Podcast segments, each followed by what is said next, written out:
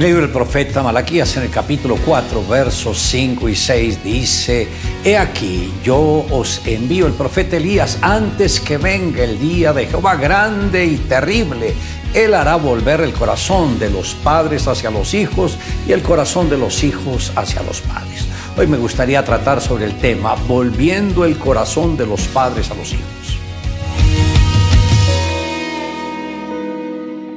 Somos conscientes de que una de las épocas de mayor crisis en el ámbito familiar es la que estamos viviendo. No obstante, Dios prometió que para el tiempo del fin algo sobrenatural sucedería en la tierra a través de los creyentes. Pienso que para el tiempo del fin la iglesia será movida a entrar en otra dimensión para poder cumplir con la gran comisión y que Dios dará a los creyentes comprometidos la misma unción que operó en Elías, que será una unción de reconciliación cuando establecimos los encuentros dentro del ministerio, empezamos a sentir que caía un manto de amor y reconciliación sobre las vidas. Pudimos ver vidas y familias completamente transformadas cuando escuchábamos los testimonios, cada quien expresaba lo que Dios había hecho en su vida. Pudimos ver que las heridas que los hijos sentían que sus padres les habían causado eran completamente sanadas. Uno de ellos llorando a voz en cuello decía, mamá, te perdono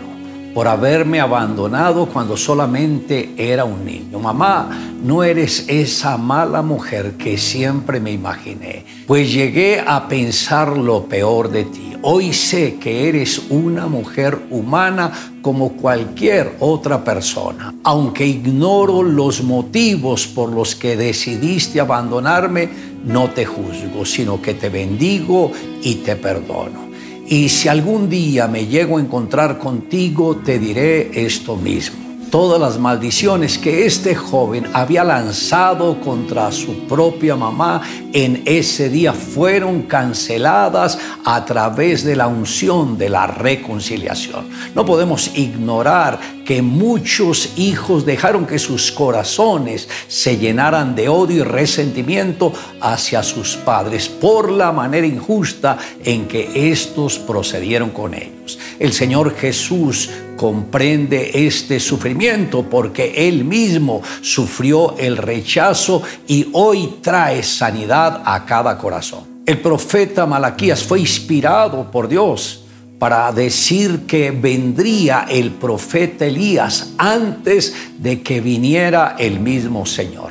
Recordemos que Juan el Bautista o el Bautizador vino a preparar el camino para Jesús y el mismo Señor Jesús dijo, y quiero decirles que Él era el Elías prometido. Y lo más tremendo es que muchos de los judíos no creyeron en las palabras que Elías había dicho, le dieron la espalda, no se bautizaron como las otras personas. Y ahí fue cuando el mismo Señor abrió una puerta para que los que no somos judíos pudiésemos participar de las bendiciones que Él mismo estaba dando a sus hijos.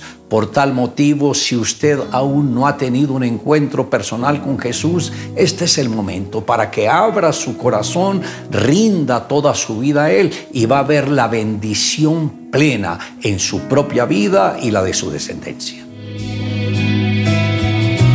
Había una vez un viejo granjero que vivía en un pueblo y tenía cuatro hijos. El granjero trabajaba muy duro, pero sus hijos no le ayudaban. Eran muy egoístas los unos con los otros, solo hacían lo que era mejor para cada uno. Los hijos del granjero nunca se ponían de acuerdo, así que el granjero decidió que debía hacer algo porque amaba mucho a sus hijos. Decidió darles una lección. Llamó a sus cuatro hijos. Cuando sus hijos aparecieron, el granjero tenía en sus manos un manojo de palos atados con una cuerda. Luego llamó a su hijo mayor él le dijo, ¿puedes intentar romper este manejo de palos? El hijo mayor trató, pero no pudo romperlo. Luego llamó a cada uno de sus hijos y les pidió lo mismo. Cada uno de ellos hizo su mejor esfuerzo para romper el manojo de palos.